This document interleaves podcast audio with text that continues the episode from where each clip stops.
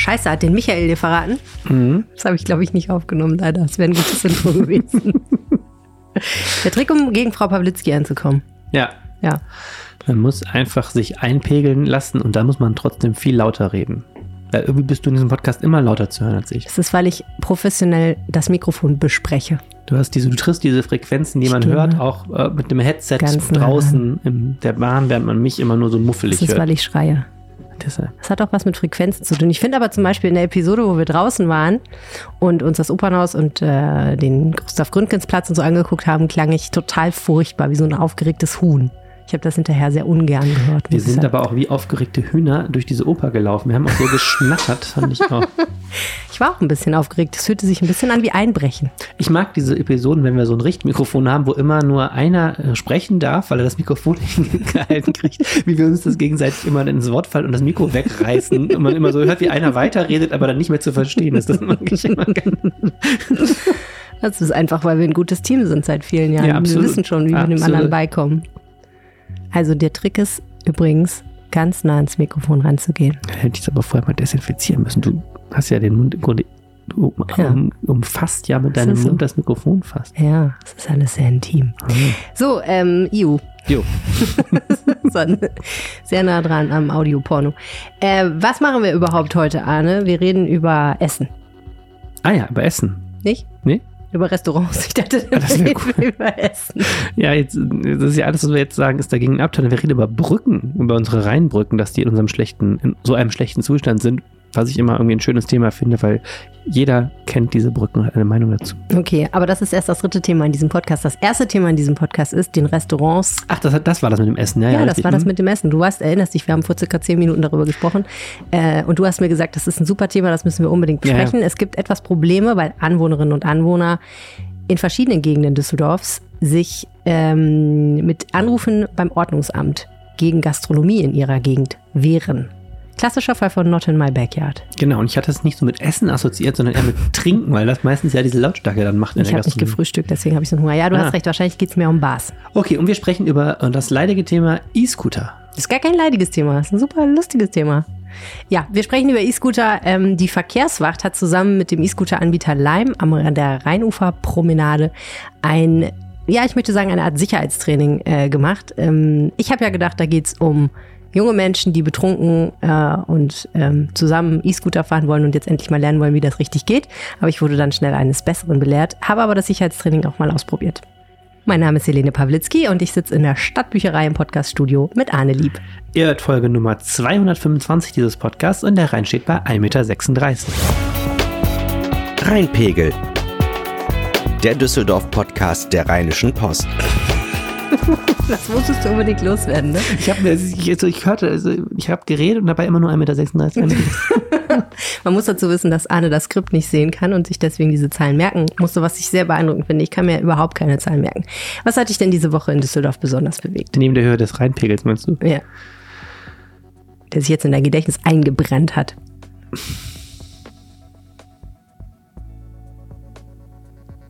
Es zuckt in seinem Gesicht. Unsere Messe, ich fand eine total lustige Nachricht gestern, unsere Messegesellschaft mit ihren großen Messehallen hat ja einen sehr hohen Energiebedarf und wir alle wissen, Energiebedarf ist das, das Thema der Stunde. Die heizen jetzt wieder mit Öl. Hätte gedacht, du sagst Holz. Ja, es ist kurz davor, dass sie so Holz hacken gehen im Grafenberger Wald, aber ich fand das interessant. Es ist jetzt ja, es kommt ja jetzt raus, so früh, ähm, wie heißt das, früh hamstert, wer klug sein will und so weiter. Im, im Sommer haben sich jetzt diverse äh, Unternehmen ja unheimlich schon Energie gesichert. Also auch unsere Messe hat schon der, ganz schön viel Öl eingelagert für den Winter natürlich. Ähm, Wo? Teilweise stehen dann noch irgendwie Schiffe, wo dann Öl drauf ist, die hat schon jemand dann gekauft und so. Und auch unsere Stadtwerke hamstern äh, Energie und so. Es ist alles sehr abenteuerlich. Und ich finde es so irre, diesen, diesen Back, Kultur, diesen, diesen Energie-Backdrop jetzt, dass wir plötzlich irgendwie wieder Öl hamstern, ne, um unsere riesengroßen Messehallen äh, wahrscheinlich zumindest auf 19 Grad dann noch hochheizen zu können. Das ist schon irre. Ja, ist es. Das stimmt. Was hat dich denn bewegt? Oh, mich hat bewegt ähm, eine schöne Geschichte, die du geschrieben hast über Thomas Geisel, Oh unseren ehemaligen Oberbürgermeister dieser Stadt und seine neue Brille. Die erste Frage, die ich mir gestellt habe, ist natürlich, ähm, wie kommst du auf so eine Geschichte? Ja, Musstest, hab- wurdest du gezwungen oder musstest, hast du das freiwillig gemacht? Ich habe, äh, nee, es war so, ich hab, war auf mehreren Terminen, wo auch Thomas Geisel war in letzter Zeit oder habe Fotos davon gesehen oder habe mit Leuten gesprochen, die da waren. Und jedes Mal hieß es, einmal der Geisel eine neue Brille. Ich war zum Beispiel bei, dem, bei der Startübergabe in der Bezirksregierung, wo der neue Regierungspräsident vorgestellt wurde und da saßen die VIP-Gäste unten und wir Journalisten saßen oben auf dem Balkon und dann ging der Kollege vom WDR runter und kam wieder hoch und sagte, so, wir haben unten jetzt gedreht, einmal der Geisel hat eine neue Brille. Und als ich dann das, das x-te Mal gehört habe, habe ich irgendwie in so einer Brainstorming-Runde in der Redaktion gesagt, hör mal, der Geisel hat eine neue Brille. Und alle sagten, das ist interessant, schreib das mal auf. Und ich habe das dann hin und her überlegt. Ich finde es aber, ich fand es deshalb also ich fand es aus mehreren Gründen irgendwie ganz lustig. Und ähm, erstens, weil es überhaupt schönes Zeichen ist nach Corona, dass man sowas mal erfährt. Wir haben ja mehrere Jahre lang sowas gar nicht erfahren, weil es gab kein gesellschaftliches Leben. Sind die Dinge, über- ohne die ich gut durch die Pandemie gekommen bin, aber okay. Dann habe ich ähm, angefangen zu googeln und festgestellt, es gibt äh, mindestens einen ganzen Regalmeter äh, Analysen zu Politikern und ihren Brillen. Das ist irgendwie total lustig. Also auch zu wann die Brillen wechseln. Zum Beispiel, dass Helmut Kohl in seinen 16 Jahren Regierungszeit immer dasselbe Brillenmodell trug und sogar als der Hersteller Rodenstock das gar nicht mehr gefertigt hat, wurde das extra weiter für ihn gefertigt. Krass. Unter anderem auch deshalb, weil Wahl, also so Politikerberater, ähm, immer davor warnen, dass es sehr schnell eitel wirkt, wenn man zu schnell sein, zu oft sein Outfit wechselt. Das sollen Politiker Politiker nicht. Ähm, und dass es sowieso einfach zu Unruhe führt. Deswegen ist, ist es so, dass äh, Politiker sehr oft, sehr oft, wenn sie zurücktreten. Ja, sehr oft, wenn Politiker zurücktreten, sich danach eine neue Brille holen. Ja, also Geisel jetzt quasi. Obwohl, Karl ist ja Theodor zu Gutenberg, ähm, ähm, hier ähm, jetzt neuer Fall ist dieser Helge Braun, der, ähm, der Kanzleramtschef, der ist ja, der total abgenommen hat, eine ja. neue Brille. Ähm, Ach, der hat abgenommen. das ist, so der, das ist so der Versuch von Männern, die wahrscheinlich nicht mehr genug Haarwuchs haben, um sich eine neue Frisur Ja. zuzulegen, äh, zu zeigen, dass sie ein neues Leben beginnen. Neulich haben wir ja über Friedrich Merzens neue Brille gesprochen, der ja gerade erst ein neues Amt angetreten Genau. Und hat. das, die hat Geisel unter anderem auch inspiriert, weil äh, da stand wohl in irgendeinem Zeitungsbericht, hat er zugegeben? jetzt würde Friedrich Merz kanzlertauglich wirken mit dieser neuen Brille. Naja, und Moment, warte. Und Geisel hat gesagt, ach was krass, ja dann brauche ich das Modell. Wirklich? Nein, er, hat- er hat es ironisch gesagt, er will natürlich nicht Kanzler werden, aber er fand das total spannend, was Okay. neue Brillen bewegen können. Ne? Ja. Und äh, es gibt halt auch noch Ich sag eine. ja, der will zurück. ich fand, Macht. und dann fand ich eben auch noch ganz lustig, dass Dirk Geisels Vorgänger im Amt, Dirk Elbers, der ja auch immer so eine randlose, ziemlich konservative Brille trug als Oberbürgermeister, sich wirklich danach auch eine neue Brille gekauft hat, als er abgewählt wurde, wie jetzt auch Geisel. Mhm. Und beide auch mit so, mit so Modellen, mit so ganz klarem, dicken Rand, äh, wo, wo so ein bisschen so, so, so, so werbemäßig. So, ja, so aber- Agenturchef. aber auf jeden Fall erheblich stylischer. Ne? Naja, jetzt aber jetzt mal kurz, um das auch noch kurz zusammenzufassen, ich habe auch in dem Text natürlich mich selber darüber lustig gemacht, denn ich räume ein, es ist ein wirklich total banales Thema, aber ich, es, es ist auch Aber es hat so gut getan, so ein Thema mal zu haben. Ich kann das Wort Energiekrise nicht mehr hören, Arne. das geht kann mir es auch nicht so. mehr hören. Und manchmal ist es auch, habe ich so gemerkt, ich, früher, als ich noch nicht für Politik zuständig war, sondern so als durch die Redaktion meandert bin und Themen So gesucht habe, da habe ich mehr. Zeit, als ich noch mehr gekifft habe. Da habe ich mehr Zeit gehabt für so einen Unsinn. Ich habe zum Beispiel mal, ich erinnere mich mal, als, als, als junger Redakteur bei der RP mal einen Stammbaum gemacht, wer mit wem verwandt ist auf der Rheinkirmes oder so. Und das sind so Geschichten, ja, die sind nicht super relevant, aber sie machen auch trotzdem total Spaß und man lernt unheimlich viel dabei. Und ich habe Ja. irgendwie, also mir hat es mehr Spaß gemacht als wahrscheinlich beim Lesen dieses banalen Beitrags. nee, ich fand es auch cool. Ich habe es auch gerne gelesen und finde gut, ähm, dass wir uns auch um solche Dinge kümmern. Das ist sehr wichtig. Wichtig, Und meiner Ansicht nach ist es, vielleicht ist eine neue Brille für einen Politiker so ein bisschen wie eine neue Frisur, wenn man eine Beziehung beendet hat oder so. Aber ich glaube, ehrlich gesagt, bei Thomas Geisel würde ich eher vermuten, es ist ähm, ein Neuanfang, aber er strebt immer noch nach höheren. Er hat jedenfalls, äh, ich habe ihn noch zitiert mit dem Satz, ich möchte mich nicht neu erfinden. Sie kennen mich. Um Merkel zu zitieren. Gut, also sehr spannend ähm, und äh, ich danke dir für diese wichtige Recherche. Irgendeiner muss es ja tun. Ich glaube, der Konrad-Adenauer-Preis ist nämlich um, um die Ecke. Hatte Konrad Adenauer für eine Brille eigentlich? Bevor wir zu unseren drei Themen kommen, kurz ein kleines bisschen Werbung. Wer unseren Podcast in den letzten beiden Wochen gehört hat, weiß bereits, dass es im Volksgarten eine ganz, ganz tolle Aktion gibt. Dort befindet sich nämlich eine Art m, mobiles, temporäres Theater zum Thema Ukraine und es wird auch bespielt von ukrainischen Künstlerinnen und Künstlern. Hauptsächlich, ja. Das Theater of Hopes and Expectations. Und ähm, ja, es heißt Theater, aber irgendwie ist es eigentlich eher so ein Ausstellungs- und Performance-Space. Und ähm, man kann dort dieses Wochenende eine ganz spannende Ausstellung sehen von Malerinnen und Malern. Äh, der Titel dieser Ausstellung ist Ukrainischer Regenbogen aus verschiedenen Bildern und die Künstlertruppe heißt Atelier Normalno. Das ist eine Ateliergemeinschaft in erster Linie aus der Ukraine, aber eben auch eine Künstlerorganisation, die gibt es seit 2008 in Kiew gegründet. Und bei der arbeiten Kunstschaffende, also Künstlerinnen und Künstler mit und ohne Down-Syndrom zusammen. Und das finde ich eine unheimlich spannende Geschichte, weil ich denke, da kann man dann wahrscheinlich sehr schnell sehen, dass es eigentlich nicht darauf ankommt, ob jemand eine Behinderung hat oder nicht, ähm, sondern es, es kommt eigentlich wirklich auf die Werke an. Im Moment ist diese Gruppe in Köln, weil sie geflohen ist aus der Ukraine, weil es dort einen Angriffskrieg gibt äh, wie alle wissen. Und drei dieser Künstlerinnen arbeiten jetzt eben im Kunsthaus 18 und haben Bilder, die sie dort gemalt haben, aber auch eine Wandmalerei mitgebracht, die sie eigens für die Räume dieses Pavillons im Volksgarten geschaffen haben. Also man kann da wirklich ein exklusives Kunsterlebnis haben und das ist sehr empfehlenswert, sich das anzuschauen.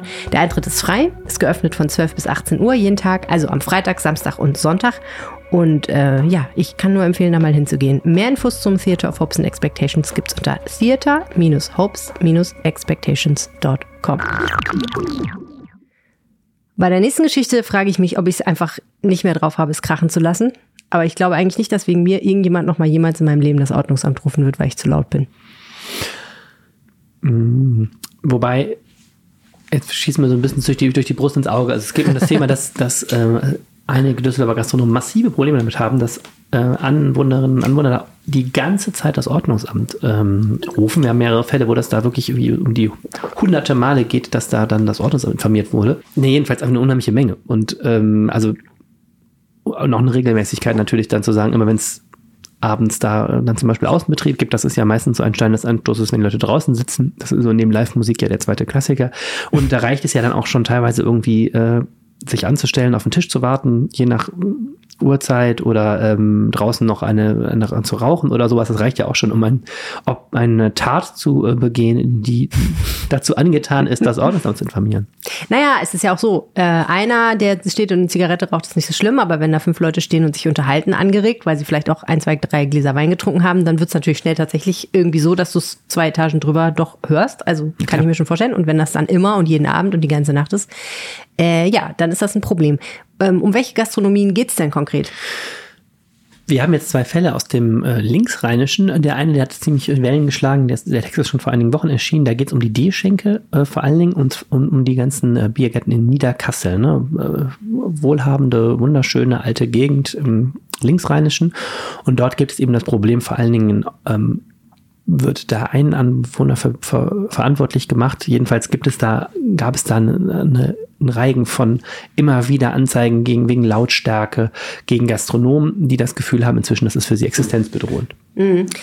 Das heißt, in diesem Fall ruft da eine Person immer wieder an und sagt, hallo Ordnungsamt, heute Abend ist wieder zu. Man muss jetzt mal dazu sagen, es gibt auch da noch eine, eine laufende Aufarbeitung. Also ich, man muss jetzt ein bisschen vorsichtig sein, ob es immer nur einer ist, aber jedenfalls, es gibt eben eine massive Welle von Beschwerden von auf jeden Fall wenigen Menschen, denn dort wohnen auch gar nicht so wahnsinnig mhm. viele Menschen und die dazu führt, dass die Gastronomen das Gefühl haben, sie können unser Geschäft überhaupt nicht mehr betreiben, obwohl das ja alt, eigentlich alteingesessene Gastronomien sind. Wenn wir hier ständig äh, das Ordnungsamt vor der Tür stehen haben, das uns hier ein, einschneidet, ähm, dann geht das noch nicht weiter. Also es ist tatsächlich auch so, man ruft da an und die kommen dann auch. Das Ordnungsamt kommt dann vorbei und guckt, ist es wirklich so laut?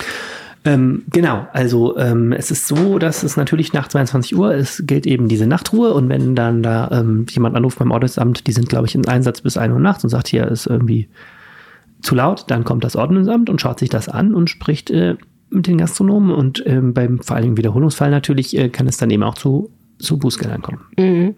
Und irgendwann sagt das Ordnungsamt vielleicht auch, das mit der Betriebsgenehmigung hier, das müssen wir nochmal überdenken oder wie funktioniert das?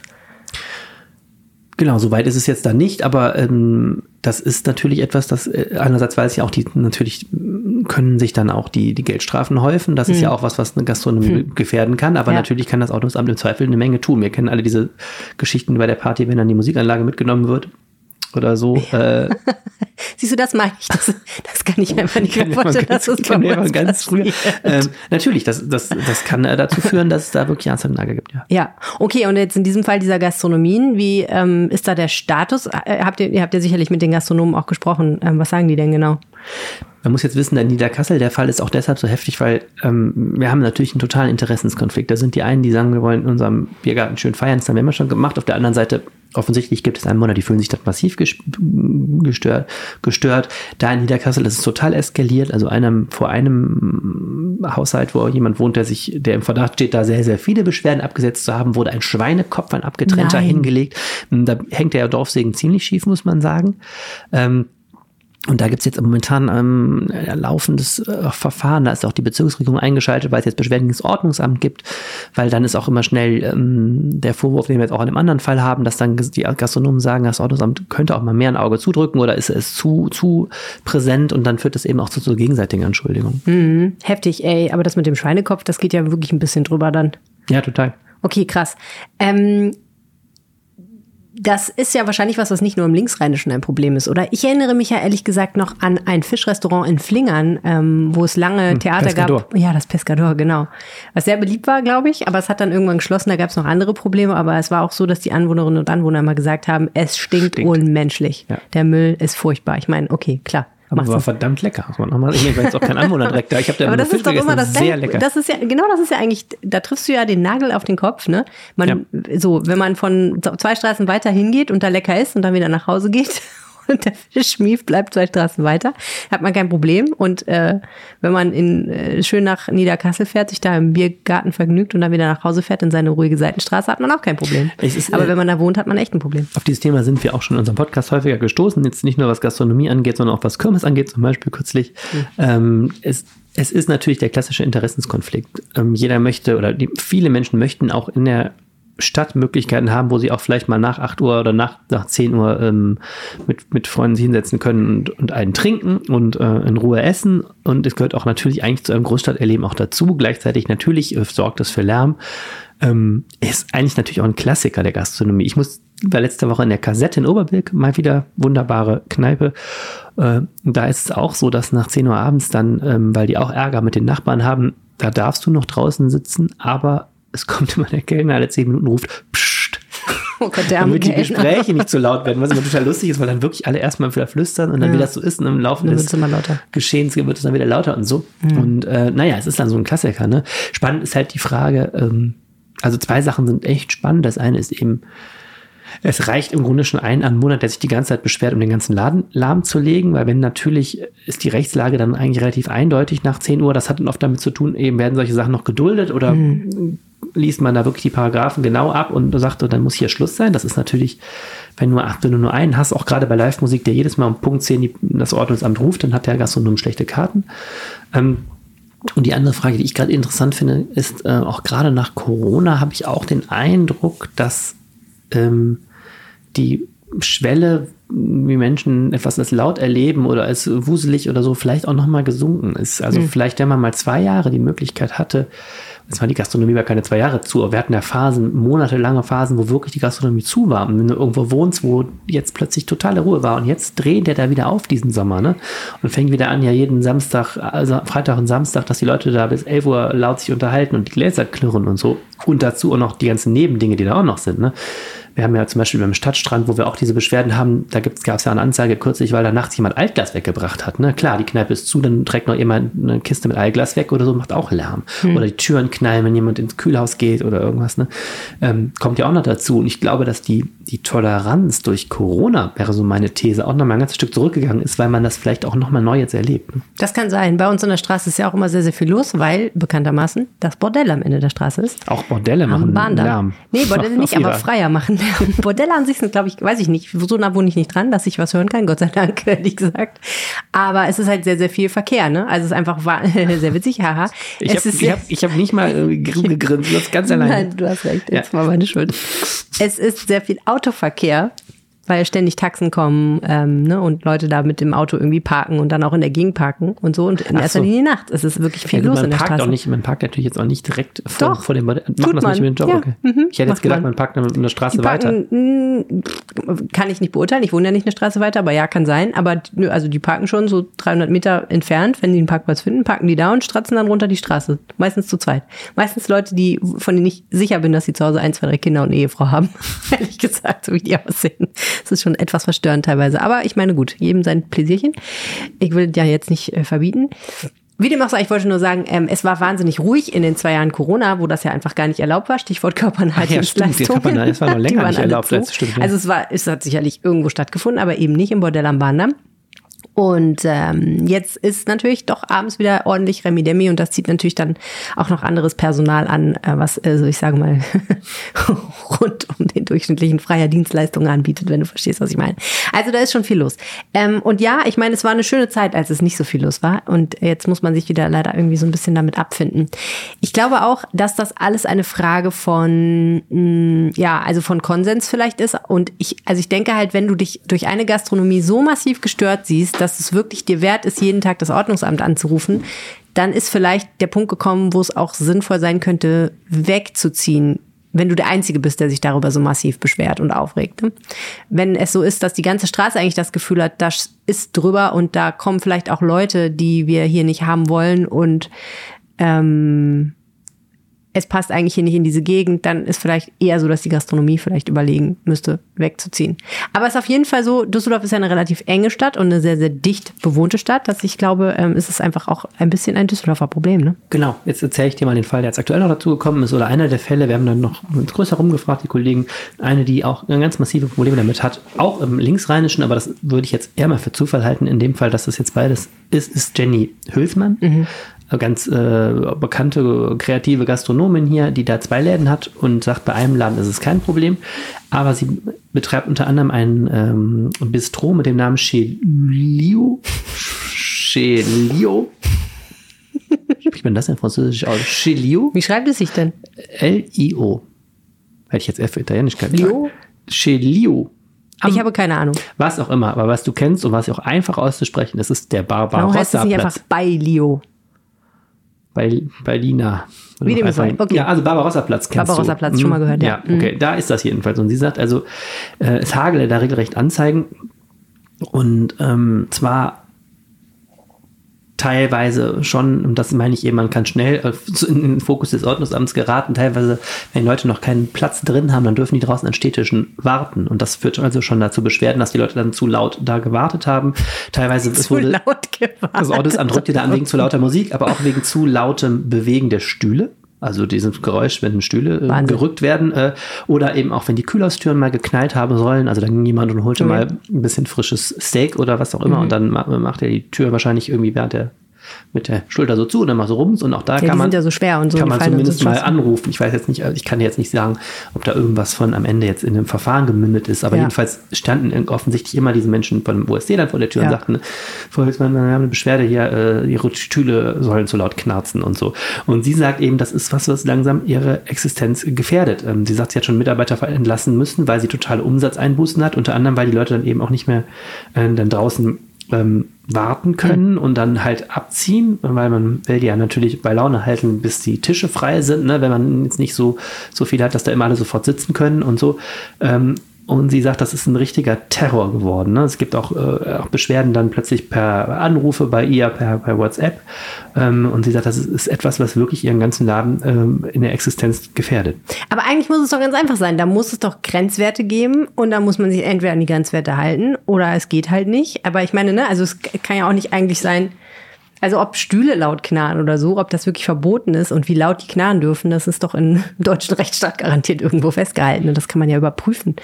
Absolut. Es geht einerseits natürlich um die Zeit, dann geht es andererseits eben immer draußen, ist ein besonderes Problem, ja. denke ich mal. Also wenn, klar, wenn um 19 Uhr in einem Restaurant ein Stuhl knarrt, dann knarrt der halt. Also das ist, glaube ich, jetzt kein ja. Problem. Ich meine, aber das hört man ja nicht zu Hause weiter. Ich würde schon jetzt aber so interpretieren, dass Gastronomie mh, hm, am Ende immer ein Grenzfall ist, weil sie immer Lautstärke auch ne, genau das ausreizt. Ausreizt okay. und weil sie auch eben immer die Grenze, wenn du, du kennst das ja auch, ne, das ist, wenn du irgendwie dann sitzt draußen vom Restaurant um 22 Uhr kommt der Wirt und sagt so, Freunde, jetzt alle reingehen, der macht sich auch nicht gerade beliebt bei seiner Kundschaft, ne? Die, hm. Du willst ja sitzen bleiben, wenn an einem lauen Sommerabend äh, noch gerade die Sonne untergegangen ist und du sitzt da schön mit deinem Vino beim Celio, nein, ja. das geht jetzt um, um drin in dem Fall, aber ähm, stehst da vor der Tür, was auch immer, dann, dann machst du als lässt du das, also wird ja tendenziell auch eher, wenn es möglich ist, auch noch ein bisschen geschehen. Und das ist, glaube ja, ich, bei gut, Gastronomie das, immer so ein Das Grenzfall. Problem wird sich ja relativ schnell erledigt haben mit den sinkenden Temperaturen. Jetzt, weißt du, was klar. ich nicht verstehe ist, warum geht nicht der Mensch, der sich da immer wieder beschwert, einfach mal hin und sagt, hör mal, Frau Hülsmann, ich habe ein Problem, können wir irgendeine Lösung finden, sondern stattdessen ruft er 20 Mal, ich meine, Ja, kostet dann Steuergelder. Gibt's da eine Lösung, ne? Das ist dann immer die Frage. Also, Ja, aber das kennen wir doch auch alle. Wenn der Nachbar eine laute Party macht und man kann nicht mehr irgendwie, ne? Da muss man mal hingehen Ja, und sagen, Nachbar- sorry, es ist jetzt Nachbar- 23.30 Uhr, ich muss morgen früh arbeiten. ich sag mal, wenn der es Nachbar sein Geld damit verdient, dass er jeden Abend sozusagen eine laute Party veranstaltet, was willst du da für eine Lösung haben? Also klar, das mit dem 22 Uhr Einheiten ist natürlich schon so ein Mindestding, äh, was du auch du durchsetzen kannst, aber dann, wenn die Leute irgendwie vor der Tür da warten oder so, äh, klar. Naja, wenn die Stühle so laut knarren beim Hin- und Herschieben, dann muss man halt ich so glaube nicht, dass das, drunter ich machen. glaube ehrlich will's gesagt nicht, dass das der. Kardinalvorwurf jetzt war. Aber wir hatten ja mal so einen Fall in Düsseldorf, den fand ich super spannend. Das ist jetzt schon einige Jahre her, aber da war ich damals auch mit der P bei einer mobilen Redaktion in, in Grafenberg an der Düssel. Da ist ein großes Vereinsgelände vom äh, TV Grafenberg und die hatten das Problem, dass sie fast ihre ganze Sportabteilung schließen mussten, weil sie einen Anwohner hatten, der sich immer beschwert hat, wenn da Sportlärm war. Und ähm, auch das ist gar nicht so einfach. Da ist die Rechtslage, glaube ich, inzwischen ein bisschen besser für die Sportvereine, als sie es damals war. Aber du kannst mit einer Person, die sich regelmäßig beschwert, wenn die das Recht auf ihrer Seite hat, äh, die kann überraschende Dinge lahmlegen. Also es hat schon auch in einer Großstadt immer damit zu tun, was ähm, lässt man geschehen ähm, und, und akzeptiert man auch, wenn es vielleicht irgendwo rechtlich grenzwertig ist. Das ist ein super, super schwieriges Thema. Auf jeden Fall. Wir werden das weiter verfolgen. Ich muss dir noch kurz eine Sache sagen. Wir haben auch das Ordnungsamt natürlich dazu befragt und ähm, da, die sagen, ähm, naja, die drohen einerseits, wenn du, äh, wenn solche Beschwerden berechtigt, äh, berechtigt sind, dann kann es Ärger geben. Es ist wörtlich wird gesagt, es erfolgt unter Würdigung des Einzelfalles im Rahmen der Gefahrenabwehr äh, erfolgen weitergehende ordnungsbehördliche Maßnahmen. Also mit anderen Worten, wenn du da jetzt bei den ganzen Beschwerden nicht spurst, gibt es da durchaus eine Klaviatur. Ähm, ich weiß nicht, ob die den Betrieb jetzt schließen können, aber wie gesagt, sie können es zumindest äh, dafür sorgen, äh, dass, dass du da ziemlich Ärger kriegst als Gastronom. Also das ist jetzt nicht so, dass man das einfach sagen kann, wie die Jugendlichen bei der Party, jetzt sind sie ja wieder weg, dreh die Musik wieder auf oder so irgendwann. aber auch das klappt ja nur ein paar Mal, bis dann irgendwann die Polizei dann, die das dann meistens in der späteren Nacht ist, dann eher unlustig wird. Und ich wollte dir noch vorlesen den wunderbaren Satz. Generell haben Wirte und Wirtinnen es durch ihr Verhalten selbst in der Hand, die Beschwerdehäufigkeit zu steuern. Das und da steckt natürlich viel drin. Das Sind eine ja ist das, was du sagst. Ich glaube schon, natürlich kann man auch irgendwo versuchen, einen Draht zu den, wenn du merkst, es gibt Anwohner, die haben ein Problem, Draht zu finden. Ich glaube, das Ja. klappt auch in vielen Fällen, dass man eben sagt, komm, ab 22 Uhr wird hier nur noch geflüstert und so. Und äh, vielleicht krieg, kriegen wir das hin, ohne dass wir jedes Mal hier die, die Uniformierten holen müssen. Ähm, und das andere ist natürlich, äh, an irgendeiner Stelle hat Gastronomie da auch in der Stadt wirklich einfach rechtliche Grenzen. Das mag wohl sein. Ich finde das nur deswegen lustig, den Satz, weil es ja nicht die Gastronomen sind, die sich vor diesen Lokalstellen einheben und laut lachen. Im besten sondern Fall nicht, Zweifel arbeiten die gerade. Oh Mann. Kommen wir doch zu einem anderen Ärgernis für viele Menschen in dieser Stadt. Ich habe mir mal, äh, weil es mich interessiert hat, rausgesucht, ähm, wie viele Unfälle es eigentlich so gibt mit E-Scootern. Und das steht in der Polizeistatistik für das Jahr 2021, weil da ein sogenannter Fokus drauf gelegt wurde.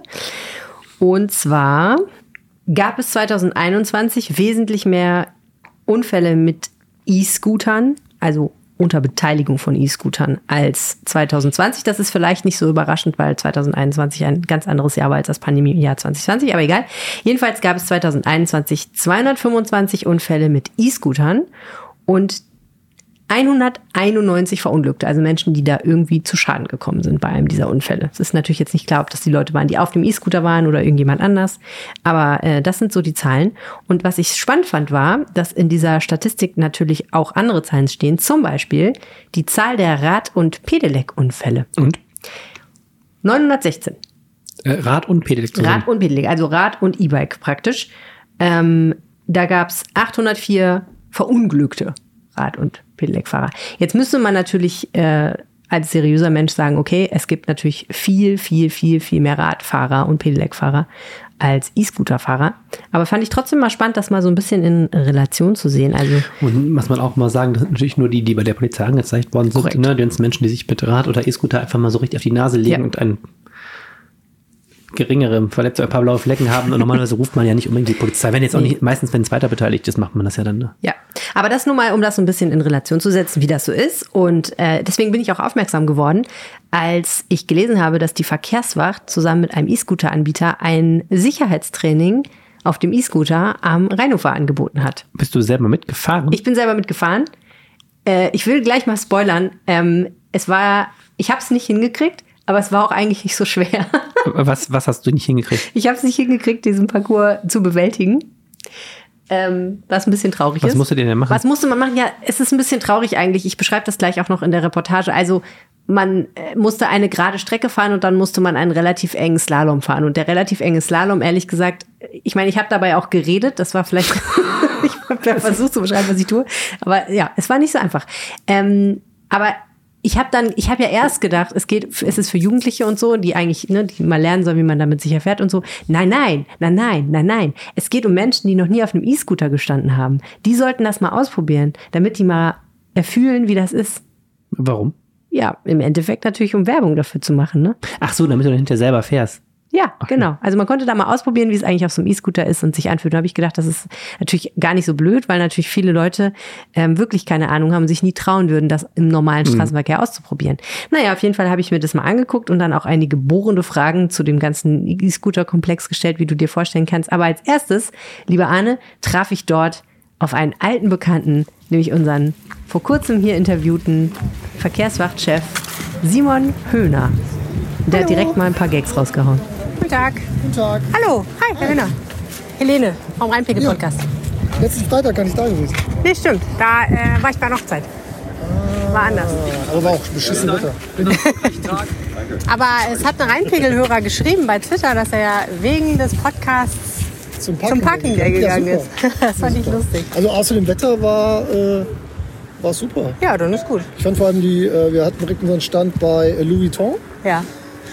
War, also die hatten. Die Blicke waren unbezahlbar waren- wahrscheinlich, waren ähnlich wie Louis. Vuitton. Genau, ja. Ja, sehr ja, gut. ja. Schön. Nun bin ich wieder hier. Herr Jung, Genau. an Herrn Jung soll ich mich wenden. Hi. Ähm, ich komme vom Rheinpegel-Podcast der Rheinischen Post. Äh, das ist der Düsseldorf-Podcast, wo wir jede Woche über drei Themen reden. Am Freitag wird der aufgezeichnet und ich habe gedacht, ich gucke mir das hier mal an. Ja, sehr gerne. Und weil wir auch sehr viel über E-Scooter berichten, Das ist eigentlich ein können. E-Scooter-Podcast. Ist eigentlich, Also ist eigentlich eigentlich- Verkehrs, dann ist es ein verkehrspolitischer Eigentlich Podcast von Anneli verkehrspolitischer Pod- persönlich. Genau, genau. Plus, Ja. plus Gaslaterne. Ja, Gaslaternen, aber das ist, hat ein bisschen eingeschlafen, Aber das kommt Thema. ja jetzt wieder. Ja, wobei, die sehen jetzt aus. Ja, die sind jetzt aus. Ja, gibt's ja, doch nichts kann mehr zu erzählen ja, eigentlich. kann man. Weil es so dunkel ist. Ja, nee, diesmal geht es nicht um Gaslaternen, sondern um Scooter. Ich bin noch nie mit einem Lime-Scooter gefahren. Nur immer mit anderen Scootern. Aber das können wir gerne ändern. Genau. Äh, mögen Sie mir einmal ganz kurz erzählen, ähm, was Sie hier tun? Äh, Wir sind heute hier zusammen mit der Verkehrswacht Düsseldorf, ähm, um einen Aktionstag E-Scooter äh, anzubieten und um ähm, interessierten Menschen die Möglichkeit zu geben, einmal auszutesten, wie es ist, mit einem E-Scooter zu fahren. Weil Sie ja wahrscheinlich auch gemerkt haben, dass sich die Welt teilt in Menschen, die E-Scooter fahren und Menschen, die es nicht tun. Absolut. Also nicht jeder traut sich sofort auf den E-Scooter. Der E-Scooter ist an für sich in Deutschland noch ein relativ neues Verkehrsmittel. Äh, Und insofern wollen wir hier die Gelegenheit geben, kostenfrei ähm, im geschützten Raum hier auch ähm, einfach mal auf einen E-Scooter zu steigen und auszutesten, wie es dann ist, damit zu fahren.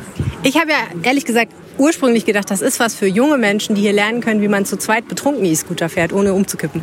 Das ist es auf keinen Fall, ähm, sondern bei uns äh, hier am Aktionstag äh, verweisen wir eben auf die Regeln. Äh, dazu gehört es eben, dass man nicht alkoholisiert fahren darf und dass man auch nicht zu zweit auf einem E-Scooter fahren darf. Und äh, wenn Sie hier ähm, den Tag mitverfolgen, wenn Sie sehen, das ist ein ganz breites Spektrum auch an unterschiedlichen Menschen, die vorbeikommen, jeden Alters ähm, und einfach mal austesten, wie es so ist, äh, mit einem E-Scooter zu fahren. Aber die Fahrradfahrer werfen schon etwas misstrauische Blicke auf sie. Und man muss ja auch sagen, aus irgendwelchen Gründen haben E-Scooter ein bisschen ein schlechtes Image an manchen Stellen, ne? bei manchen Leuten.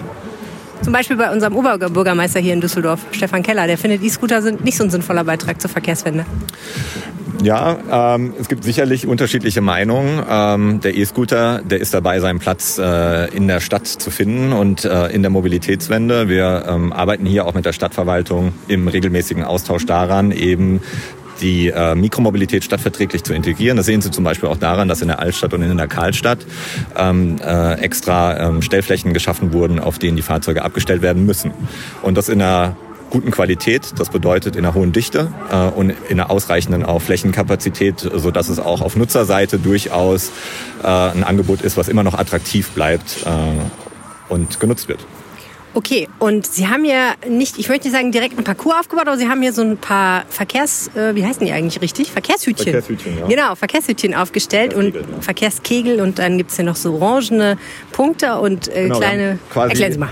Also man äh, startet quasi äh, hier an den äh, Verkehrskegeln, äh, kann einmal eine Gerade äh, entlangfahren, macht dann eine Kurve ähm, zu den kleineren Hütchen, die dann als Slalom gedacht sind, um auch einmal das Kurvenverhalten auszutesten. Ja, relativ eng. Ja, ich wollte gerade sagen, die haben ja meistens, sind die nicht so wendekreistechnisch, sind E-Scooter jetzt nicht so Sie weit werden vorne. überrascht sein. Ähm, die wurden bisher sehr gut gemeistert, auch der Okay. Slalom. Ich war selbst überrascht. Insofern ähm, haben wir quasi, um einfach mal auf einer Geraden die Beschleunigung zu fühlen, aber dann eben auch das Kurvenverhalten beim Slalomfahren zu testen, Okay. äh, diese beiden Seiten aufgebaut. Gut, kann ich das mal testen? Das können Sie gerne. Alles klar. Ähm, Die Tasche lege ich vielleicht mal ab. aber sagen, Sie müssen wahrscheinlich auch hier einmal den Haftungsschutz Ah ja. äh, so wie das alle machen. Und ich muss einen Helm tragen. Es gibt keine Helmpflicht, aber, ja, aber ähm, besser ist. wir wären Ihnen dankbar.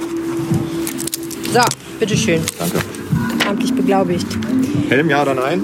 Auch warum nicht? Ich bin ja auch mit Fahrrad und Helm speziellen. Falthelm auch. Genau. Können Sie mal austesten. Genau. Okay, wir. so ein E-Scooter fährt ja maximal 20 km/h, korrekt? Genau. Bremse ist quasi links und rechts, wie Sie Ja. es auch vom Fahrrad gewohnt sind. Ja. Hier gibt es eine Klingel. Ja. Hier ist der Gashebel. Sie müssen sich leicht abschubsen und dann Okay, wenn ich den Gas hier loslasse, dann hält auch der E-Scooter wieder an. Der hält dann nicht an, das Gas geht, also der, Der Motor rollt dann schaltet aus. Genau, und Sie können rennen. Ja. Alright, Spaß. dann bis gleich. Gucken, ob ich den Parcours schaffe. So, wir geben Gas, wir fahren, was sind das hier vielleicht, 20 Meter und jetzt bremsen, Kurve nehmen und jetzt kommt die schwierige Stelle. Jetzt muss man hier uah, um die Hütchen manövrieren und schon gerissen. Ich glaube, man muss sich mehr konzentrieren, als ich das tue. Also schnell kann man die Kurve nicht nehmen. Ey, ich habe es echt nicht hingekriegt. Ich muss das nochmal probieren.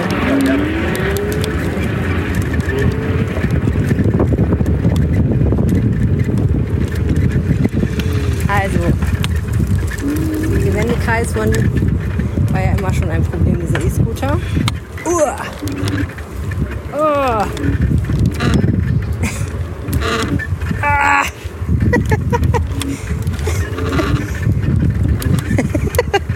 okay. Wirklich gar nicht so einfach. Aber Sie haben es hingekriegt. Ja. Echt? Alle? Ein bisschen peinlich. ja, Sie können gerne noch eine weitere Runde drehen oder zwei. Das ist ja nett. Aber vielen Dank. Äh, ich glaube, ein andermal. So, und jetzt kommen wir zu den absoluten Wahrzeichen Düsseldorfs. Ich bin neulich mal sehr, sehr früh äh, rüber ins Linksrheinische gefahren, als es noch dämmerte und habe gedacht, so eine Brücke ist schon geil. Weil ich meine, abgesehen davon, dass ich sie benutzt habe, um ins Linksrheinische zu fahren, wenn man dann seinen Blick nach rechts wendet und da die andere Brücke sieht und die ist so schön beleuchtet und Ja. hebt sich so majestätisch vom sich langsam erhellenden Morgenhimmel ab, dann denkt man sich schon, ich musste sofort denken an dieses Gedicht äh, Composed upon Westminster Bridge von dem englischen Dichter, dessen Name mir jetzt natürlich sofort entfallen ist, aber äh, Shakespeare. Nee, Shakespeare war es nicht. Oh Mann, jetzt komme ich natürlich nicht drauf. Aber er steht eben auf der Brücke und, und glotzt runter und guckt sich die Stadt an und sagt, Dull would he be of soul. Ja. Der nicht hier diese majestätische Dingsbums und der würde dann, wer, der, wer sich das davon nicht anrühren lässt, der hat absolut überhaupt kein Herz. Also wer jetzt nicht diesen Podcast hört und nickt, weil er auch dieses oder sie dieses, Ja, dieses äh, Gedicht im Ohr hat, ist eigentlich nicht, eigentlich nicht die Hörerschaft, die wir ansprechen wollen. Das stimmt. Man muss schon ein gewisses Niveau mitbringen. Ja, absolut. Und wenigstens eine halbe Zeile von einem Gedicht kennen, dessen Titel man zwar noch weiß, aber den Autor hat man leider nicht mehr im Kopf. So, also Brücken, Ja. super Sache. Und deswegen glaube ich, ist es auch so ein emotionales Thema auf so eine Weise, ähm, wenn es darum geht, halten diese Brücken, die wir hier in der Stadt haben, eigentlich noch eine Weile durch? Muss man sie abreißen und neu bauen oder darf man sie, kann man sie irgendwie noch wieder hinkriegen? Genau, also du sprichst eigentlich die beiden wichtigen Sachen bei Brücken an. Das eine ist äh, das, was äh, unschwer zu erkennen ist, ist, dass sie sehr dabei nützen, ähm, nicht nass zu werden, wenn man auf die andere Seite möchte. Ähm, und das ist natürlich vor allem mit dem Autoverkehr hier sehr wichtig. Ich bin immer wieder beeindruckt, wenn wir einen so einen normalen Auffahrunfall zum Beispiel auf der Rhein-Kniebrücke haben. Da ist nur eine Spur dann im Berufsverkehr frei. Wenn du dir dann mal so bei TomTom diese Live-Verkehrsdaten zum Beispiel anguckst, du, die ganze Stadt ist 20 Minuten später, ist die Wer ganze Stadt rot. Da hat man das Gefühl, äh, Wer guckt sich nicht öfter mal bei TomTom die Live-Verkehrsdaten an, Arne? Nein, das, Nein, aber den Effekt merkst du selber, wenn du, also ich- jetzt mal unabhängig davon, ob man sich das da anguckt, den Effekt merkt man auch, wenn man mit dem Auto im Verkehr steht. Es reicht immer schon eine Störung auf diesen Rheinbrücken, reicht, um gleich langfristig den ganzen, äh, lang, lang, großräumig den ganzen Verkehr zum Erliegen zu bringen, weil das einfach wahnsinnige Nadelöhre sind. Und das andere ist ähm, dazu eine aktuelle äh, Bemerkung, Düsseldorf darf ja äh, ich glaube, fünf Spiele bei der äh, Fußball-Europameisterschaft 2024 ausrichten. Es gibt also zehn deutsche Städte. die dort Gastgeberstädte sind. Und jede einzelne dieser zehn deutschen Städte hat ein eigenes Logo bekommen als Host City. Was hat dann irgendwer von der UEFA ge gemalt. Und ähm, naja, neun deutsche Städte haben es geschafft, mit einem Wahrzeichen jeweils ähm, sich abbilden zu lassen. Berlin das Brandenburger Tor, Hamburg die Elbphilharmonie, Frankfurt den Römer und so. Nur Düsseldorf hat es nicht geschafft, ein Wahrzeichen zu haben, was so bekannt ist, dass es dem der UEFA reichte. Wirklich? Der Rheinturm hat nicht gereicht. Nee, der Rheinturm hat nicht gereicht. Wir Oh. haben nämlich eine Kombination aus drei Dingen genommen, die aus Sicht der UEFA für Düsseldorf steht. Jetzt raten wir. Der Rheinturm?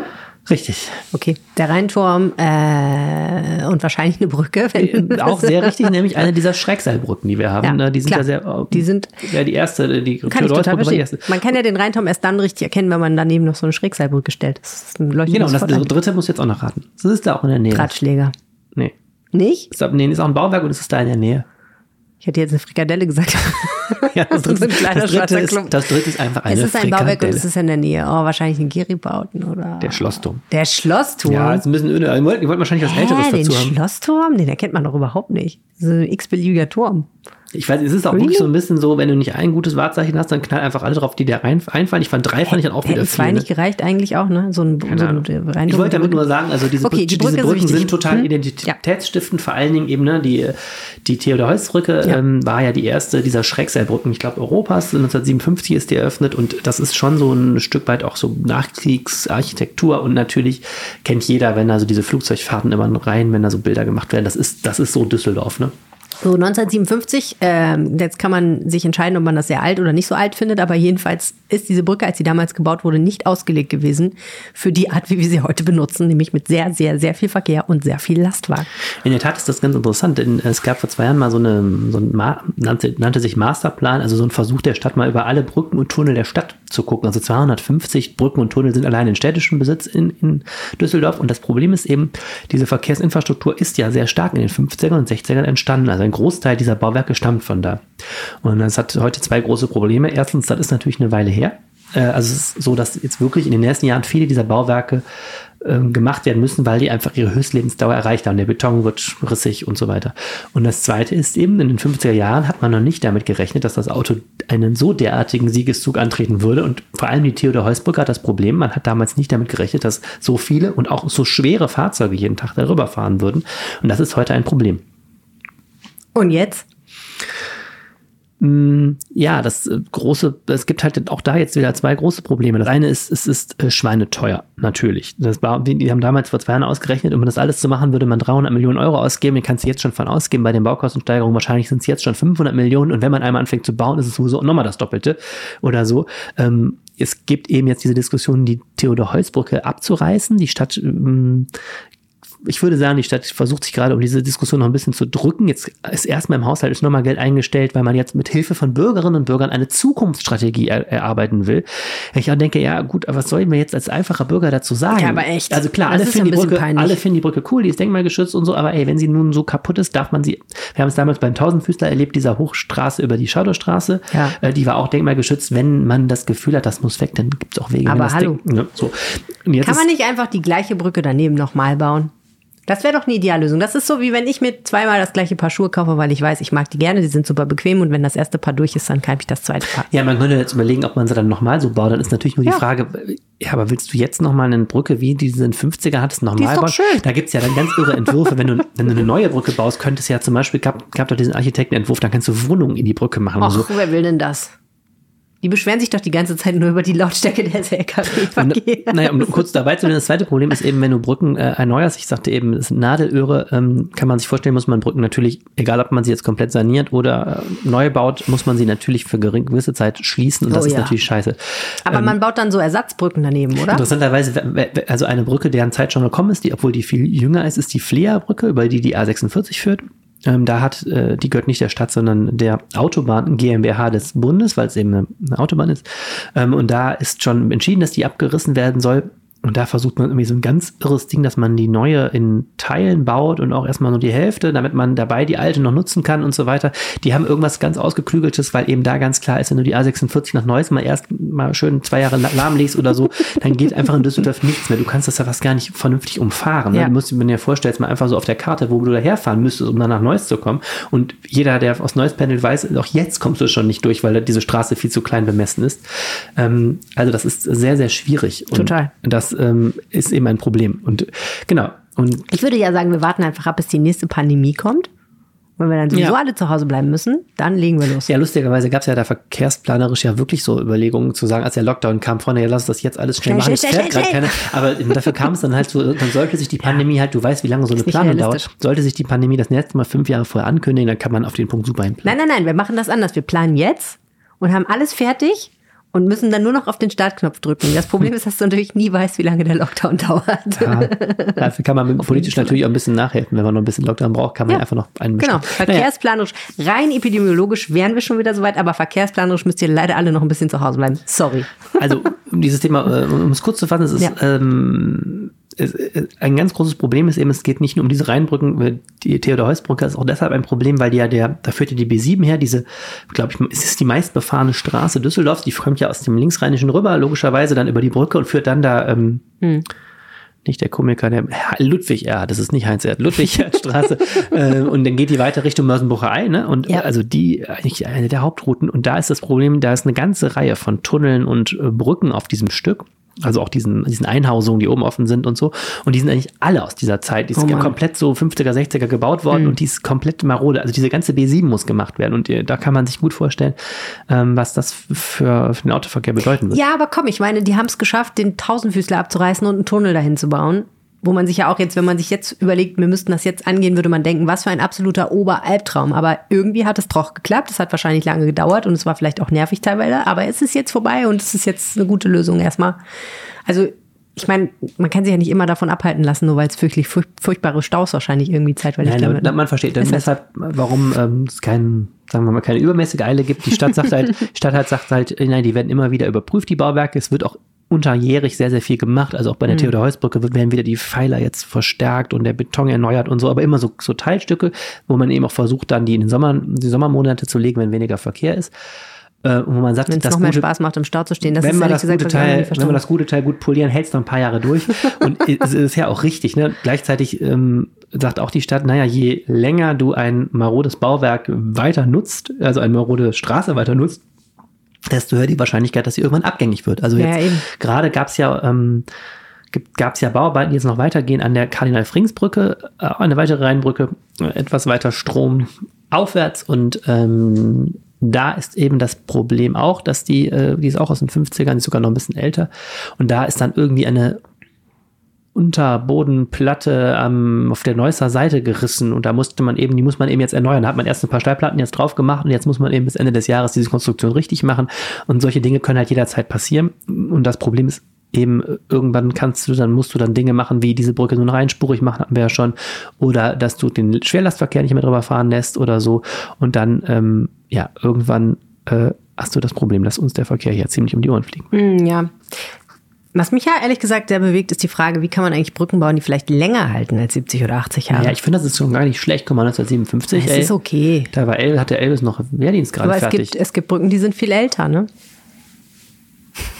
ja, ja, ist klar. Gut, es gibt, ja, wobei auch, guck mal, guck dir mal die Münchner Brücke an. Jetzt hier tolle, wunderschöne Eisenbahnbrücke in Remscheid, Solingen, im Bergischen Land, ähm, die jetzt ja gerade über Jahre für Vermögen gemacht wird. Irgendwann ist auch die schönste Brücke, weil Ja, klar, aber ich meine, das wäre jetzt die Herausforderung, dass man jetzt sagt, okay, die nächste hält 120 Jahre. ja, wäre doch super. Nachhaltig. Ja. Ach so, Entschuldigung, jetzt mal apropos nachhaltig, weil das ja hier ein äh, Podcast ist mit sehr vielen Menschen, die, die Rad fahren, wie ich immer merke bei den Zuschriften. Ein interessanter Punkt, wenn du diese Brücken neu baust, ne, Ja. äh, ist ja auch immer, sind es eigentlich, ist eigentlich richtig, dass die so autolastig sind. Ähm, wir kriegen ja vielleicht zum Beispiel noch eine neue Brücke, nämlich eine ähm, U-Bahn-Brücke auf Höhe Messe ne, Mhm. für die U81, die gebaut wird. Und da ist ja die Diskussion Brücke oder Tunnel. Da ist ja eins der Argumente, was für eine Brücke sprechen könnte. Du könntest auch Radverkehr und Fußgänger darüber Ja. nutzen. Und auch bei dem Neubau der Fleerbrücke ist eben auch eine Diskussion zu sagen, dann können wir auch gleich einen wunderschönen Radschnellweg nach, ähm, nach Neuss darüber fahren lassen. Denn ähm, die alten Brücken sind nun, ich meine, man kann auch, man, ich man bin da früher mal gejoggt, man kann auch über die Theodor-Heuss-Brücke joggen, aber es ist natürlich trotzdem jetzt nicht so, dass die unbedingt besonders fußgängerfreundlich gemacht worden wäre, sondern es ist einfach ein gewisser Streifen freigelassen worden, wo keine Autos fahren. Und man kann natürlich auch aus Brücken vielleicht viel, viel mehr machen. Hm. Ja, wäre doch was. Ja. Wo du gerade von Brücken redest, wollen wir mal gucken, wie das Wetter diese Woche wird? ja. Aber was hat das mit Brücken zu tun? Nichts. Also weil das der September so ein Brücke, ein Brückenmonat zwischen äh, Sommer und Herbst. Ein bisschen Spannung liefert die aktuelle Wetterlage ja schon. Aber nicht in dem Sinne, in dem es wirklich Spaß macht, sich mit den Wetterkarten auseinanderzusetzen, sondern vielmehr, wo man wirklich tüftelt und überlegt, ah, was mache ich jetzt eigentlich für eine Prognose? Ich grüße euch damit ganz herzlich zum Wochenendwetter. Der Samstag wird uns aller Voraussicht nach, ich sage das jetzt mal in aller Deutlichkeit, weil da noch große Unsicherheiten dabei sind, vom Morgenbeginn etwas Regen bringen. Dieser Regen wird sehr leicht sein und vermutlich wird das immer so ein bisschen switchen zwischen Nieselregen und leichtem Regen. Der wird dann vermutlich bis in den Nachmittag hineingehen. Es kann aber auch sein, dass so gerade so ab den Nachmittagsstunden dieser Regen mal zwischenzeitlich aufhört. So hundertprozentig sicher ist es Stand jetzt, Freitag 15.08 Uhr, noch nicht. Dieser Regen wird aber ganz sicher in der Nacht wieder neu einsetzen, in der Nacht dann zum Sonntag und dann auch bis Sonntagnachmittag anhalten. Wobei auch hier wieder nicht ganz sicher ist, ob dieser Regen eher in Form von Regen bzw. Nieselregen fallen wird oder ob vielleicht auch der eine oder andere Schauer mal dazwischen kommt. Sicher ist, dass die Temperaturen wieder zurückgehen werden. Es werden am Samstag 12 bis 16 Grad zu erwarten sein und der Sonntag bringt uns dann 11 bis 14 Grad noch zum Abend, der Sonntag, denn der wird nämlich aller Voraussicht nach ein bisschen freundlicher werden und die Sonne wird dann auch wieder zurückkommen. Kurzer Blick noch auf die neue Woche, die bleibt kühl und spätestens ab dem Dienstag wird es dann auch wieder deutlich mehr Regen geben. In diesem Sinne, euch ein schönes Wochenende und wir hören uns dann nächste Woche wieder zum Wochenendwetter. Bis dann, ciao, ciao. Das war der Rheinpegel für diese Woche, der verkehrspolitische Podcast mit Arne Lieb. Ach komm, wer, wer fährt denn hier E-Scooter? Ich fahre E-Scooter, aber ich, ja, ich kenne mich damit nicht aus. ich auch nicht. Vielen Dank fürs Zuhören. Es war wunderbar, dass ihr dabei wart. Wenn ihr uns was Gutes tun wollt, dann empfehlt diesen Podcast irgendjemandem, den ihr kennt und von dem ihr meint, er könnte eventuell davon profitieren. Und äh, hört uns natürlich gerne wieder nächste Woche. Tut das. Alles Gute, bis dahin. Tschüss. Tschüss. Mehr im Netz. Alle Nachrichten aus der Landeshauptstadt findet ihr auf rp-online.de/düsseldorf.